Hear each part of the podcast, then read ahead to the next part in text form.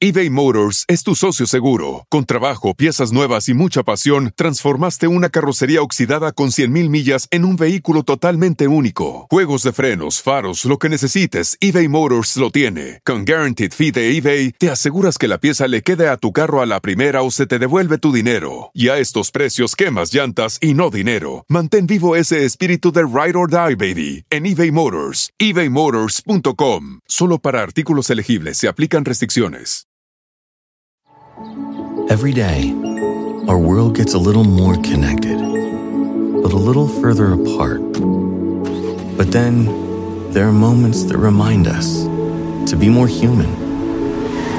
Thank you for calling Amica Insurance. Hey, uh, I was just in an accident. Don't worry, we'll get you taken care of. At Amica, we understand that looking out for each other isn't new or groundbreaking. It's human. Amica, empathy is our best policy.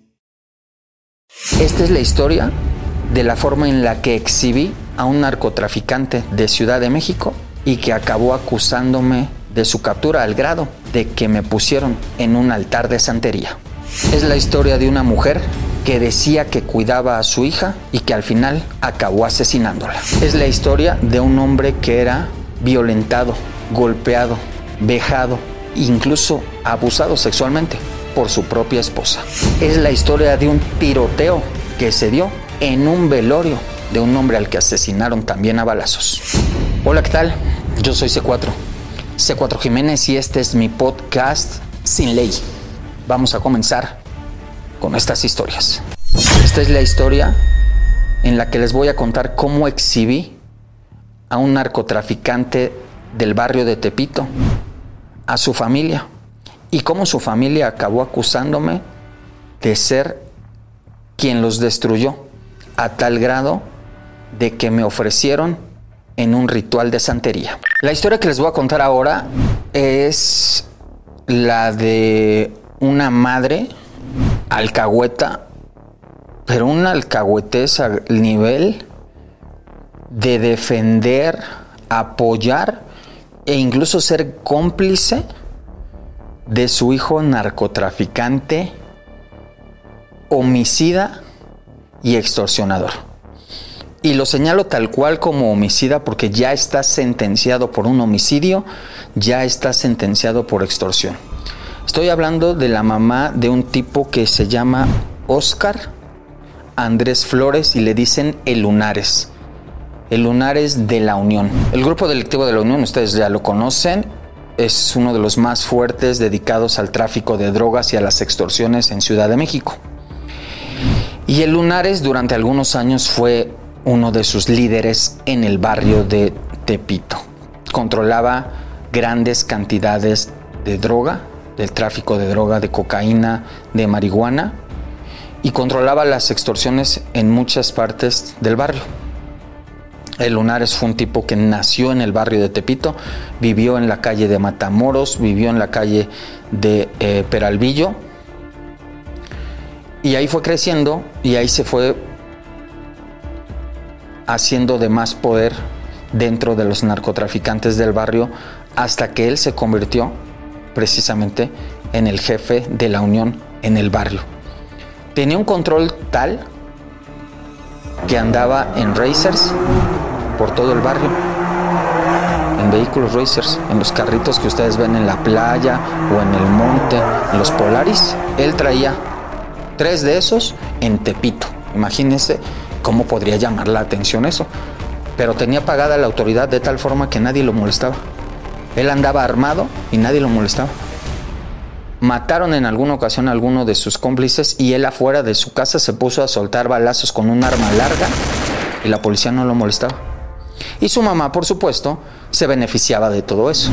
Su mamá amenazaba a los vecinos, amenazaba a la gente y a todo mundo le decía, te voy a aventar a mi hijo y a sus amigos si tú no haces esto, si tú no haces el otro, si tú no me pagas. El Lunares es perseguido por la policía. Durante dos años me encargo de exhibir sus fotos, de exhibir los datos donde se escondía, de dar a conocer los nombres de sus cómplices. Incluso la primera fotografía que se da a conocer de El Lunares la doy a conocer yo. En algún momento Lunares busca contactarme y busca ofrecerme medio millón de pesos a cambio de que deje de publicar fotografías de él. Por supuesto es algo que, que no acepté y que después me enteré alguien lo engañó porque me enteré que alguien le dijo que iba a contactarme y que me había dado ese dinero para que dejara de publicar sus fotografías e incluso el Lunares estaba muy ofendido pensando en que yo lo había robado porque le había recibido ese dinero cuando al final quien lo robó fue la persona que le dijo que me había contactado y quien le vio la cara fue esa misma persona. Pero durante mucho tiempo estuve publicando información que me hacían llegar personas del barrio, personas que lo conocían, personas que se vieron afectadas por él y que tenían miedo de enfrentarlo, pero que veían en mí una forma de apoyo. Ya les dije, di a conocer direcciones de donde se escondía, di a conocer carros que traía, placas de los autos, nombres de sus cómplices, fotografías de sus cómplices, al grado tal que Lunares empezó a hacer una campaña en el barrio para decir que yo estaba siendo pagado por sus rivales del narcotráfico para exhibirlo, para que los otros se quedaran con el, la venta de las drogas. La policía capitalina hace su trabajo, hace un operativo de madrugada en la calle de Peralvillo donde él tenía su centro de operaciones y el Lunares ese día, esa madrugada logra escapar. La policía le encuentra kilos y kilos de marihuana, kilos y kilos de cocaína, miles, millones de pesos en efectivo, pero él ese día logra escapar. Después de un tiempo, finalmente él es detenido en el Estado de México y encarcelado. Queda al frente de sus negocios su papá y su mamá. Su papá empieza a buscar quien me contacte, pero ya no en una forma de intentar sobornarme, más bien en una forma de intentar amenazarme y amedrentarme. Su papá busca y ofrece dinero para quien encuentre la forma de hacerme daño. La autoridad, por fortuna, se da cuenta de eso y empieza una búsqueda ahora para detener a este señor, a su papá. La madre de Lunares sigue alcahueteando la situación la madre de Lunares sigue diciendo que por mi culpa su hijo estaba en la cárcel, sigue diciendo que por mi culpa estaban buscando ahora a su esposo, sin aceptar por supuesto que los que estaban delinquiendo eran ellos. Ellos extorsionaban, ellos vendían droga, ellos secuestraban, pero la señora decía que yo tenía la culpa de que su hijo estuviera en la cárcel y de que su esposo lo estuviera buscando la autoridad. La misma policía que buscó a Lunares se dedica a buscar ahora al papá de Lunares, y encuentra en toda la investigación que no solo el papá de este tipo de lunares estaba metido en el narco, estaba metido el papá, los tíos, los primos, los hermanos, toda la familia y el grupo que tenían cercano estaba metido en eso. Durante las investigaciones detienen a dos tíos de Lunares, detienen al hermano menor de Lunares y finalmente, una madrugada, ubican la casa del papá de Lunares un lugar donde el Señor decía que vendía arte sacro, decía que vendía antigüedades, pero que en realidad era un lugar para lavar el dinero, inventando que según ellos vendían cosas muy caras y lo que hacían era lavar el dinero del narcotráfico. La Secretaría de Seguridad lo detiene, lo encarcela y se queda ya nada más libre un hermano mayor de Lunares y la mamá de Lunares. La señora, por supuesto, sigue insistiendo en que yo tengo la culpa de que la familia se les esté yendo abajo y de la tragedia que están viviendo ellos. La señora dice que si no fuera porque yo los empecé a señalar y que si no fuera porque yo empecé a exhibirlos, ellos seguirían con su vida tranquila. Insisto, no reconoce que ella, que sus hijos, que su esposo secuestraban, mandaban matar, baleaban, distribuían drogas. El culpable, según ella, era yo.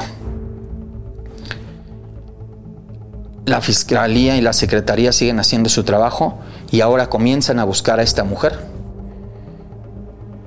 hacen operativos y detienen a el santero de Lunares. Cuando hicieron aquel cateo que les estaba contando yo en la calle de Peralvillo, en el centro de operaciones que les digo que, que encontraron droga, dinero, armas, encuentran un altar. Un altar al demonio. Es un altar, explicaban ellos, para el diablo, en el cual había figuras de diablos, huesos humanos, cráneos humanos. Todo en ofrenda, decían ellos, al diablo y decía el lunares para pedirle al diablo que lo protegiera y que lo ayudara a que le salieran bien sus delitos. Yo no puedo entender, y eso es algo que seguramente platicaremos en, en otro momento, cómo le puedes pedir a un santo, a un diablo, a quien sea, que te vaya bien en hacer mal. No lo sé, pero así lo hacía este tipo. Le estaba pidiendo al diablo que le fuera muy bien en sus maldades. Le daba las ofrendas. Hay quienes aseguran que los cráneos que estaban ahí eran de algunas de las víctimas que ellos mismos asesinaron. Los trabajos de ADN y los trabajos periciales están buscando confirmar esta, esta, esta hipótesis, pero lo que es un hecho es que en ese lugar habían encontrado un altar con cráneos humanos. Y es que decían ellos, esa era la forma en la que se cuidaban. El papá tenía el suyo, la mamá tenía el suyo, el Lunares tenía su altar. Y les digo, en su momento tuvo la autoridad al santero de Lunares. Un tipo que les cobraba por hacerles, según él, trabajos para la protección. Un tipo que ustedes lo veían siempre estaba vestido de blanco, gorra blanca, pants blanco, sudadera blanca, playera blanca, completamente de blanco, según él decía, para la pureza que tenía que tener para acercarse al diablo. El tipo lo detienen y confiesa que Lunares y la familia de Lunares le pagaban para hacerles los trabajos para la protección para sus maldades. Cuando siguen la búsqueda, ya detenido el Lunares, ya detenido el papá de Lunares, ya detenido un hermano de Lunares, ya detenido el santero, siguen buscando ahora a la mamá.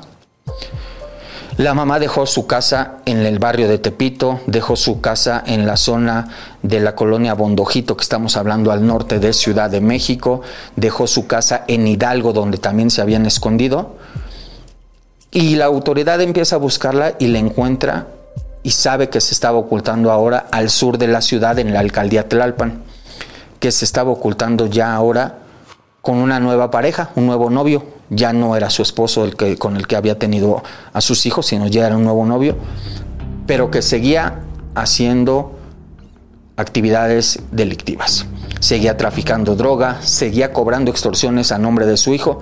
Por supuesto no salía ella a hacerlo, pero tenía a la gente que trabajó con su hijo ahora a su mando. Una noche, un grupo de inteligencia de la Secretaría de Seguridad Ciudadana organiza un operativo en esta casa de Tlalpan, una casa de dos niveles, de casi media cuadra, en la que solo vivía ella sola. Enorme la casa, pero solo vivía ella con el novio, perdónenme ustedes. Hace este operativo, entra al lugar, no encuentra por supuesto resistencia de parte de la señora, pero lo que encuentra son 25 paquetes de un kilo de cocaína, es decir, 25 kilos de cocaína. Imagínense ustedes la cocaína, el precio en el que se oscila en el mercado negro en la Ciudad de México es de 200 mil pesos el kilo, dependiendo entre 200 y 300 mil. Pero imagínense 200 mil pesos, 25 paquetes, ¿de cuánto dinero estamos hablando? Encuentran 2 millones y medio de pesos en efectivo encuentran otro altar. De esos altares para la protección que decían ellos que tenían. Y en ese altar encuentran tres fotografías. Y una de esas fotografías era mía. Era de mi cara y tenía mi nombre. La fotografía estaba atravesada por los cuernos de un venado. Era una fotografía que yo había subido a mi Instagram y que la mamá de Lunares había bajado de ahí, que había mandado a imprimir. La fotografía estaba atravesada, ya les digo, por un cuerno de venado. Tenía algunas manchas de sangre y los cuernos de venado tenían unas, unos candados de mano, unas esposas, como las que usa la policía, enredadas hacia mi fotografía. También tenía la fotografía de una mujer que se llama Gaby Pons, la conocen como Gaby Pons, o Gabriela Castillo, que fue una novia de Lunares, una novia que terminó muy mal con el Lunares y que según la mamá era quien me estaba dando a mí la información de Lunares. Y tenía otra fotografía que era de un tipo que le apodan el Tortas. El Tortas era el jefe de un grupo llamado la Antiunión, precisamente el grupo rival de El Lunares. Es decir, las tres fotografías que estaban ahí, la de Gaby, la de El Tortas y la de Mía, eran de los que según la señora consideraba los enemigos de su hijo. Y ese altar era para ofrecernos a sus santos. Cuando yo me entero de esta fotografía y la veo, busco a gente que, se dedica o que sabe de este tema y me explican que era una ofrenda a un santo en el que la mamá de Lunares le estaba ofreciendo algo a cambio de que a mí me hicieran daño. Las esposas, decía me decían, buscaban que la autoridad me detuviera de alguna forma. Y el, crán, el cuerno que me atravesaba me explicaban era buscar que mis enemigos me encontraran y me pudieran atravesar o asesinar. Por supuesto que yo no creo en estas cosas. Hubo quien me dijo que si querían que me hiciera una limpia, hubo quien me dijo que si querían que me hicieran un conjuro en contra de esto, hubo quien me dijo que si querían que, que hiciéramos una ofrenda para echar abajo esta. Yo no creo en eso. No puedo concebir que le puedas pedir a una deidad que le haga daño a alguien. Creo que la fe, que la, fe lo que te busca y lo que sirve es para, para pedir actos de bien. Y en este caso no creo en absolutamente nada de eso.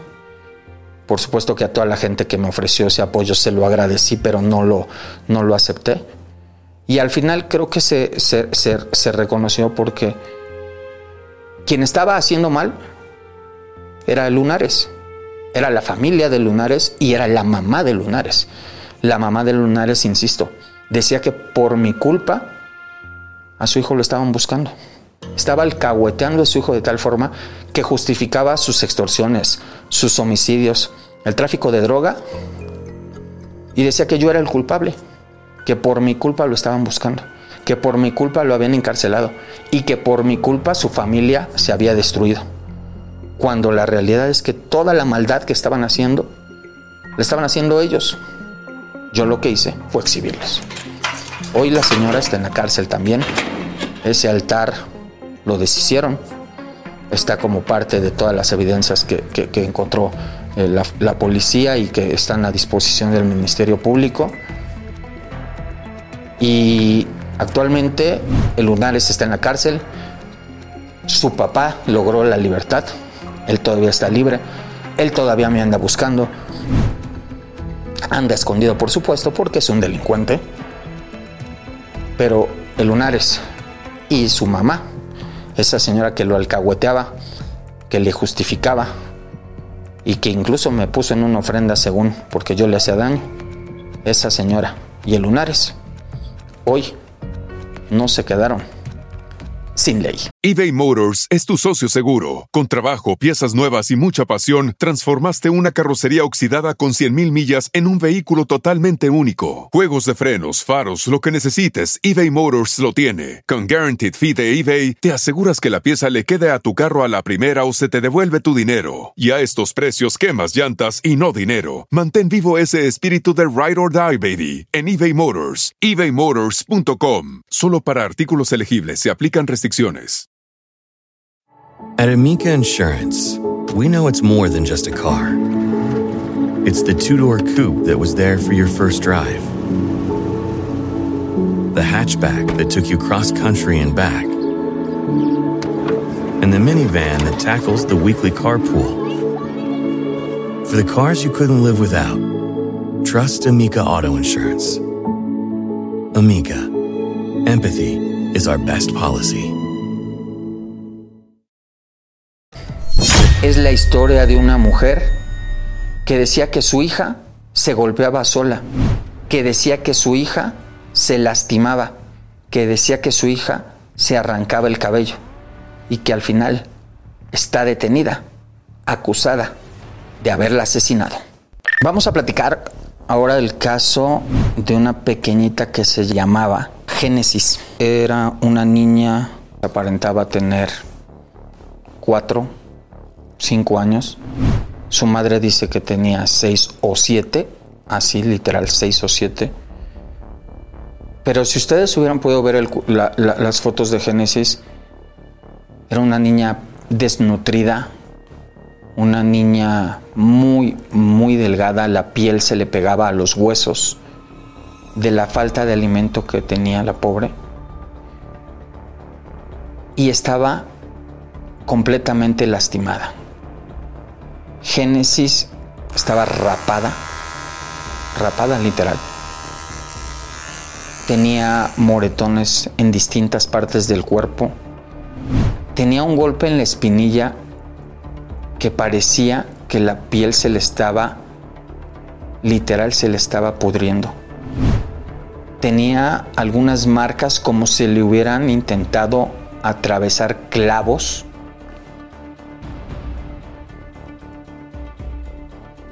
Tenía costras sobre las costras. Génesis era una pequeña hija de una mujer peruana, una mujer que llegó de Perú a México hace años, que dice que tuvo a esta pequeña con otro sujeto también peruano y que según esa señora, esa señora llamada Raquel, su esposo la dejó y que por eso se vino a vivir a México con Génesis.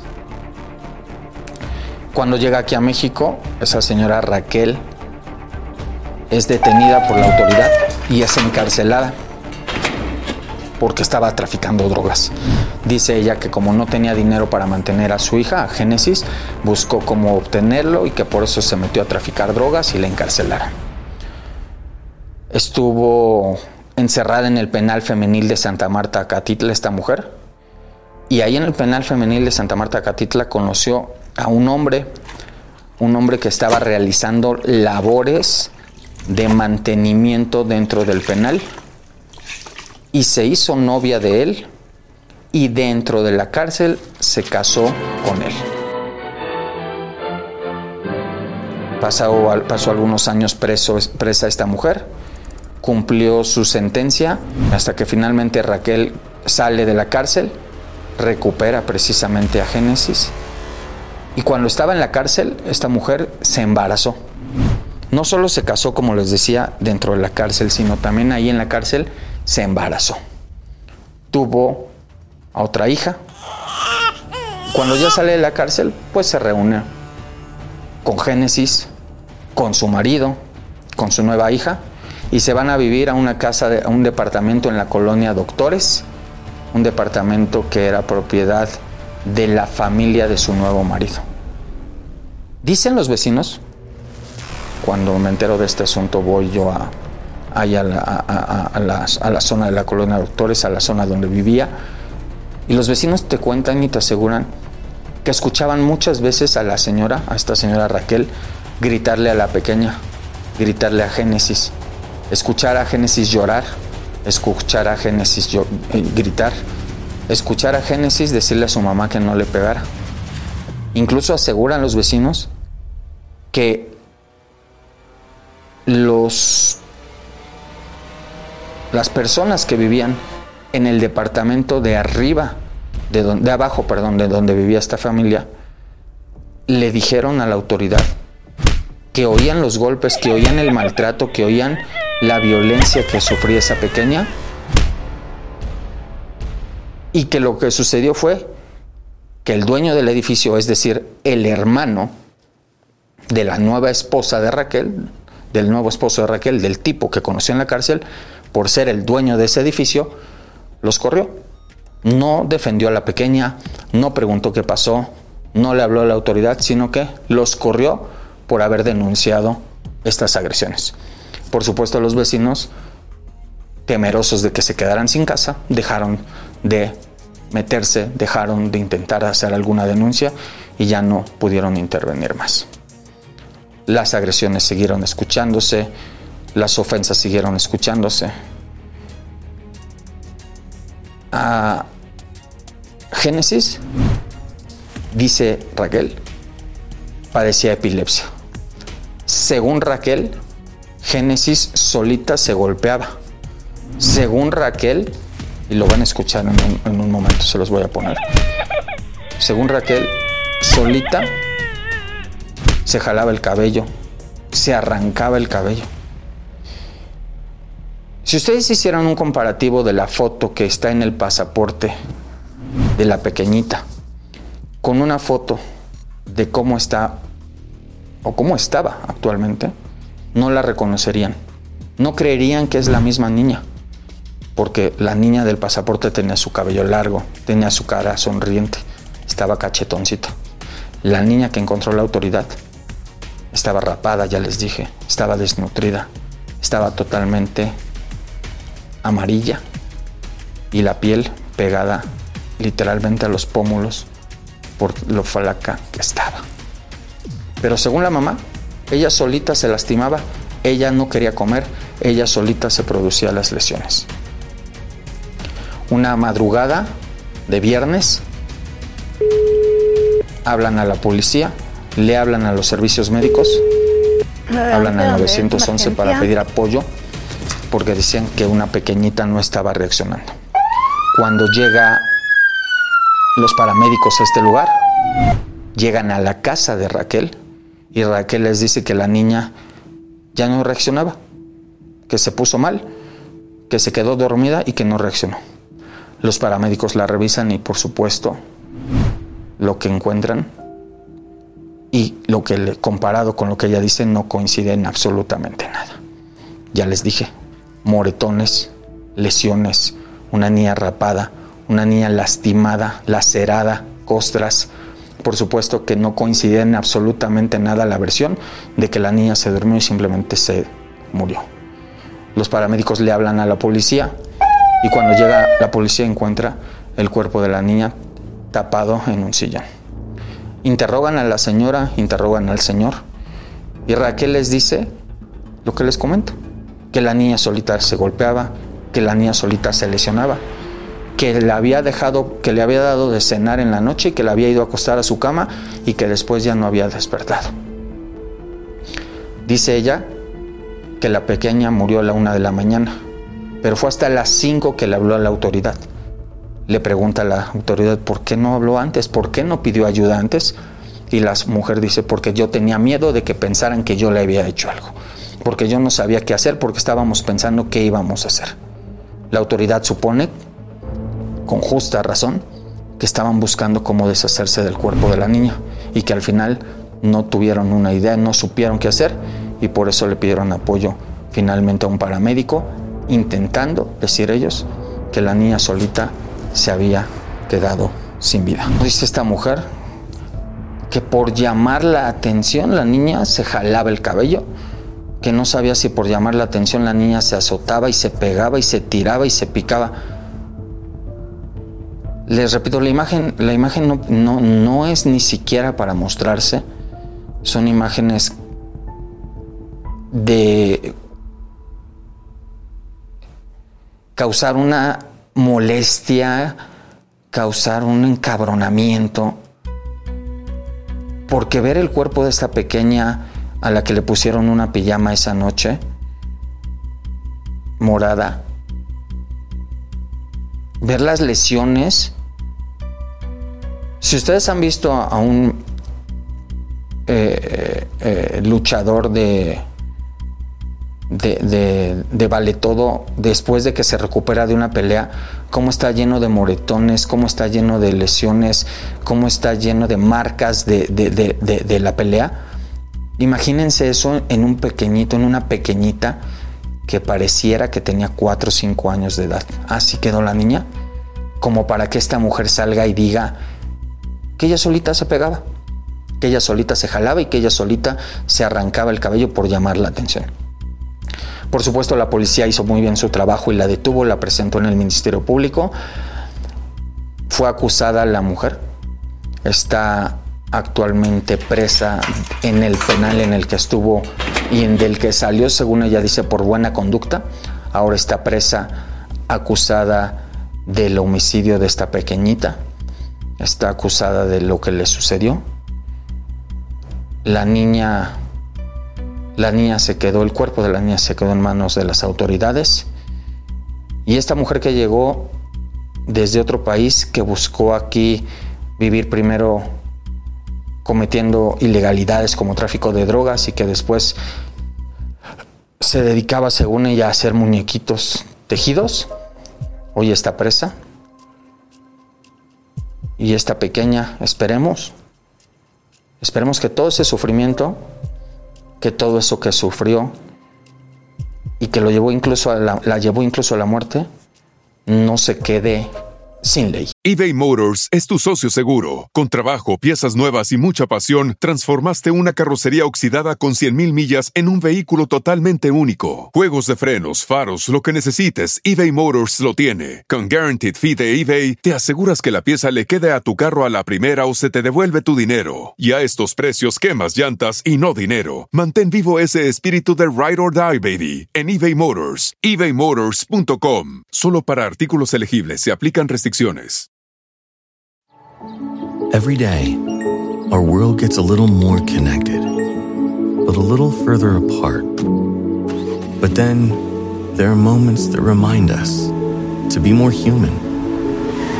Thank you for calling Amica Insurance. Hey, uh, I was just in an accident. Don't worry, we'll get you taken care of. At Amica, we understand that looking out for each other isn't new or groundbreaking. It's human. Amica Empathy is our best policy.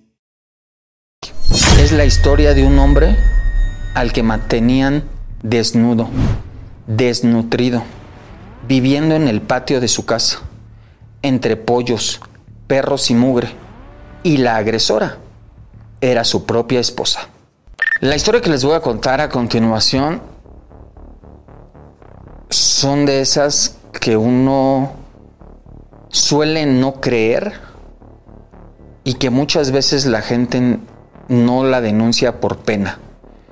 Es de violencia en contra de un hombre, violencia ejercida por su esposa, pero es una violencia extrema al grado de que la mujer abusaba sexualmente de su esposo, lo tenía viviendo en un patio, en el patio trasero de su casa, entre mugre, en el piso, entre perros y gallinas.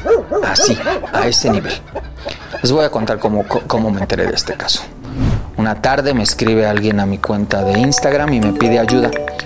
Una persona de Apodaca, Nuevo León. Me pide ayuda y me dice que tiene unos videos en los que se muestra cómo estaban agrediendo a un hombre a un hombre que en ese momento ella pensaba era un joven que tenía alguna discapacidad mental y que ella creía lo estaba agrediendo su propia madre o su hermana. Me manda estos videos y efectivamente las imágenes son terribles. Se ve a un hombre desnudo en el patio trasero de una casa en un lugar que no tiene piso, el piso es de tierra, en un lugar en el que hay gallinas, en el que hay perros, el hombre sucio, flaco hasta los huesos, las costillas se le marcaban, la piel se le marcaba en las costillas, la barba crecida eh, eh, eh, sucia, el cabello enmarañado, Y en ese momento, en una parte de ese video, se veía que esta mujer lo iba, según ella, a bañar. El pobre señor estaba tirado, sentado en el piso, y lo que hace esta mujer es llegar con una bolsa de jabón en polvo, de FAB. Lo que hace es voltear la bolsa y sacudírsela encima de la cabeza, le cae todo el jabón en polvo en la cabeza y le avienta una cubeta con agua. Y esa era la forma en la que según ella lo estaba bañando. En otro video se aprecia que le da de comer las cacerolas de comida que le daba a los perros son las mismas en las que comía este hombre. Por supuesto, no tenía con qué taparse. Vivía en ese patio con una pequeña lona o tela que estaba amarrada con mecates y ese era el lugar donde él podía cubrirse de la lluvia, del sol, del viento. Ese era lo que la cubría. Tenía un pantalón, un solo pantalón de mezclilla, que a veces estaba completamente empapado porque se había mojado por la lluvia, y una playera que igual, ese era con lo que se vestía. En otro de los videos, ella lo agredía sexualmente con el palo de una escoba. De verdad eran unas imágenes sobrecogedoras. Eran imágenes indignantes. Y el hombre en ningún momento se defendía. No hacía absolutamente nada por parar los ataques que estaba ejerciendo esta mujer en su contra. Voy a tratar de ponerles un poco del audio de uno de estos videos.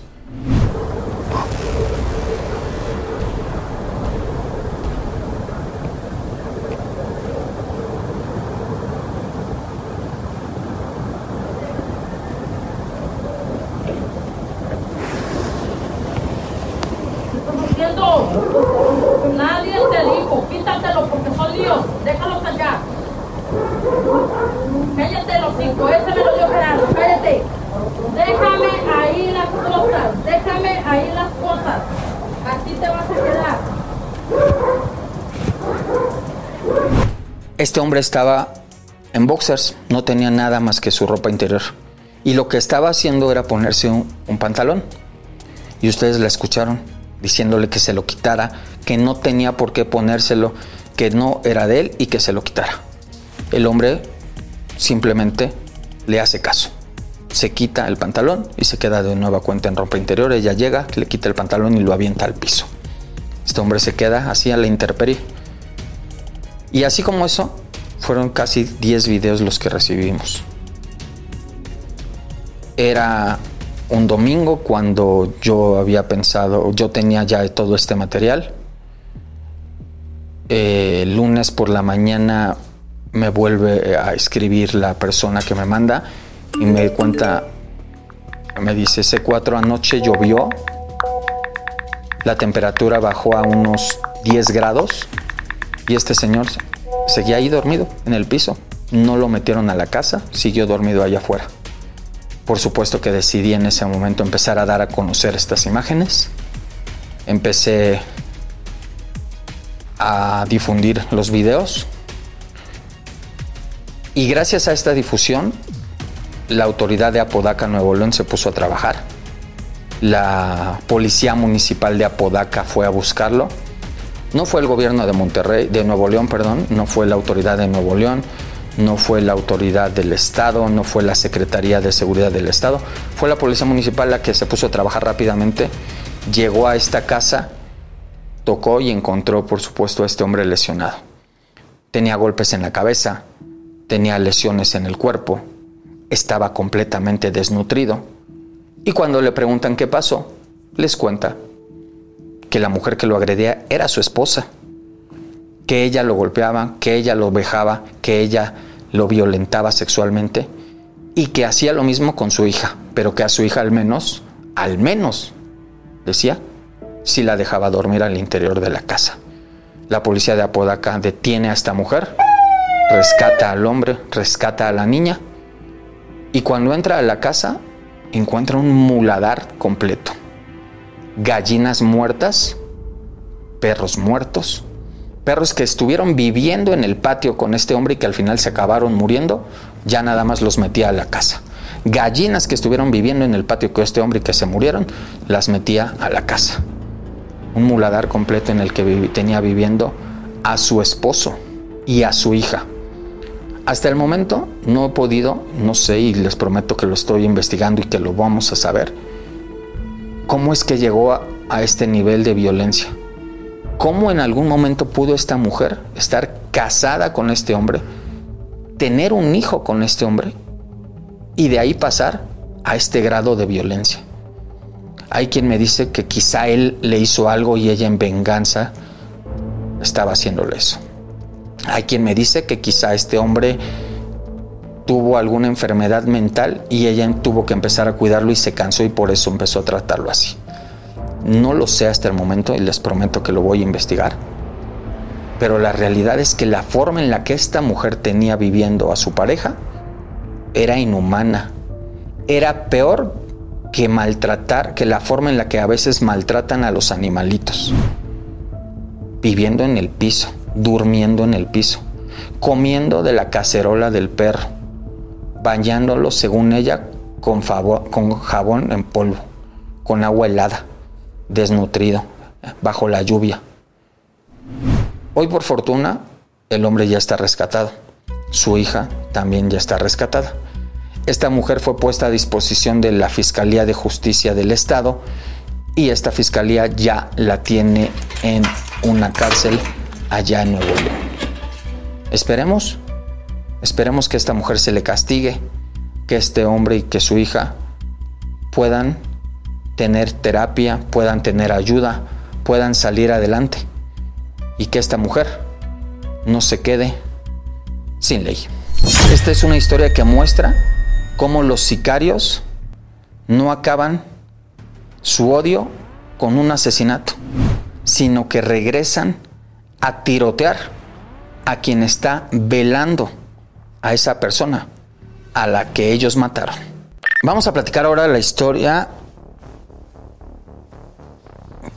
en la que uno cree que cuando matan a alguien, pues el odio o, la venganza que tienen hacia, hacia esa familia, pues ya habría terminado.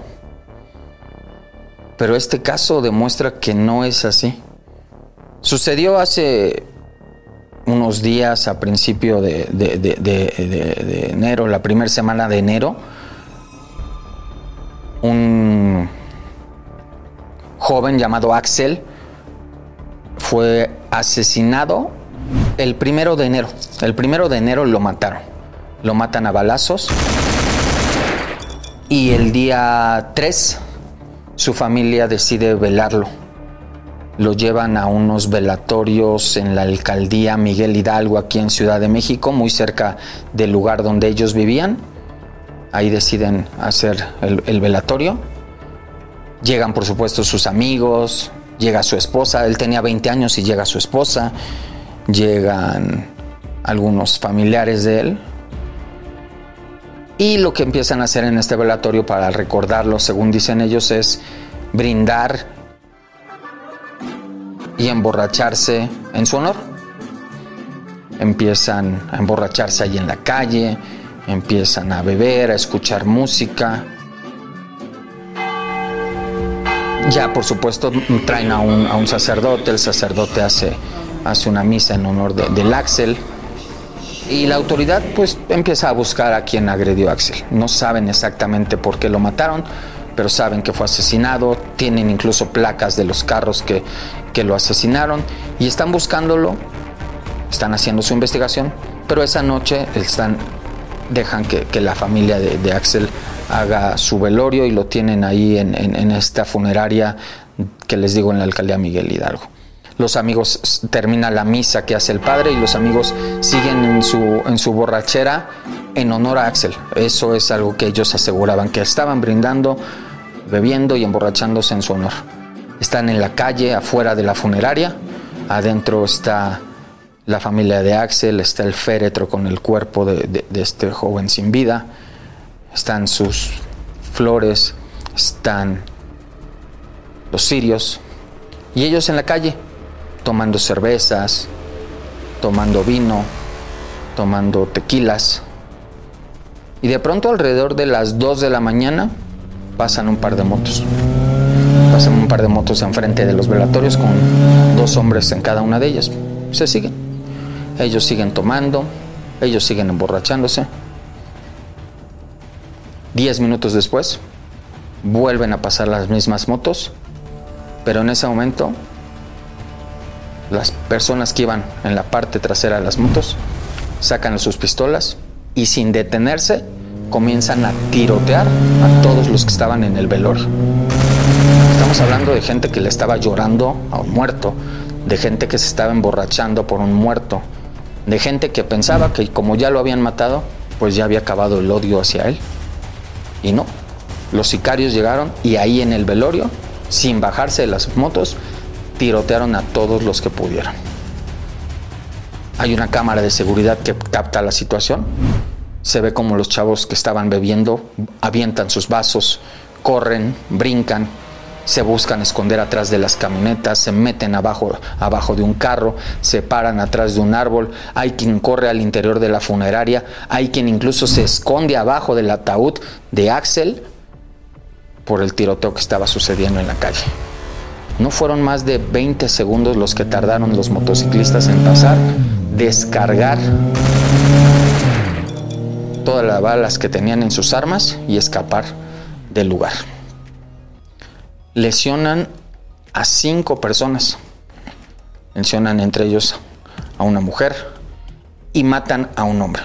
Uno de esos hombres recibe más de cinco disparos como puede la misma familia se lo lleva en un carro a un hospital, pero finalmente ahí pierde la vida. Todos los que estaban ahí, todos, ante la presión, ante el susto, ante la situación, empezaron a correr, a subir a los heridos a los carros, no esperaron a las ambulancias, todos se fueron. La única que quedó en el lugar fue la esposa de Axel y uno que otro que estaba ahí en el velorio. Todos los demás huyeron algunos a los hospitales, algunos decidieron escaparse y al final acabó muerto otra persona ahí. Dice la esposa de Axel que quien los mandó matar es el primo de Axel. Según ella, tienen problemas porque decían que Axel les estaba ganando en la venta de drogas. Según ella, Axel les estaba bajando el negocio, así lo dice, y estaba vendiendo drogas por su parte cuando según los primos no se lo habían permitido y que por eso lo mataron. Y por supuesto las personas que estaban afuera del velorio eran los amigos o en este caso lo que ellos consideran son los cómplices de Axel, es decir, los que lo están ayudando o lo estaban ayudando a vender esas drogas que según ellos no tenía permitido vender. Y por eso, por eso por esa razón fue por la que fueron a tirotear un velorio. Un velorio que acabó con otro muerto. Al final, Axel ya no terminaron de velarlo. Esa noche cerraron el, el funeral. Al otro día se lo llevaron a enterrar. La policía tuvo ahora que ir a cuidar el entierro. ¿Por qué? Porque por supuesto que existía la posibilidad de que regresaran los sicarios ahora a matar dentro del panteón. Esto ya no sucedió, la autoridad estuvo al pendiente. Hasta el momento, la persona que mató a Axel está prófuga. Los sicarios que llegaron a este velorio están prófugos. La esposa de Axel teme porque la vayan a asesinar. Y este, por supuesto, es un caso que hasta hoy sigue sin ley. Hasta aquí llegamos el día de hoy. Recuerden, este es su podcast Sin Ley. Escúchenme en todas las plataformas, ya lo saben. Cada semana les tenemos nuevas historias, historias de la policía, historias que yo les voy a contar. Yo soy C4, C4 Jiménez y esto fue Sin Ley.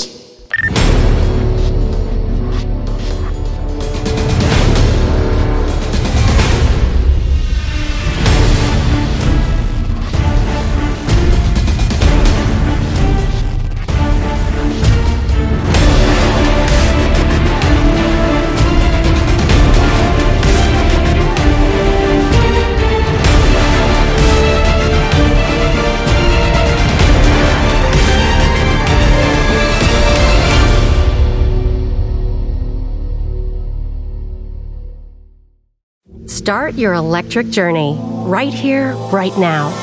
With a Volvo XC90 Recharge, our plug in hybrid SUV with extended range. For more everyday electric journeys on a single charge, with a hybrid option for longer adventures. Contact your local retailer to book a test drive or design your own vehicle at volvocars.com/us. The Volvo XC90 Recharge Plug-in Hybrid, the electric car with a backup plan. Every day, our world gets a little more connected, but a little further apart. But then, there are moments that remind us to be more human. Thank you for calling Amica Insurance. Hey, uh, I was just in an accident. Don't worry, we'll get you taken care of. At Amica, we understand that looking out for each other isn't new or groundbreaking. It's human. Amica, empathy is our best policy.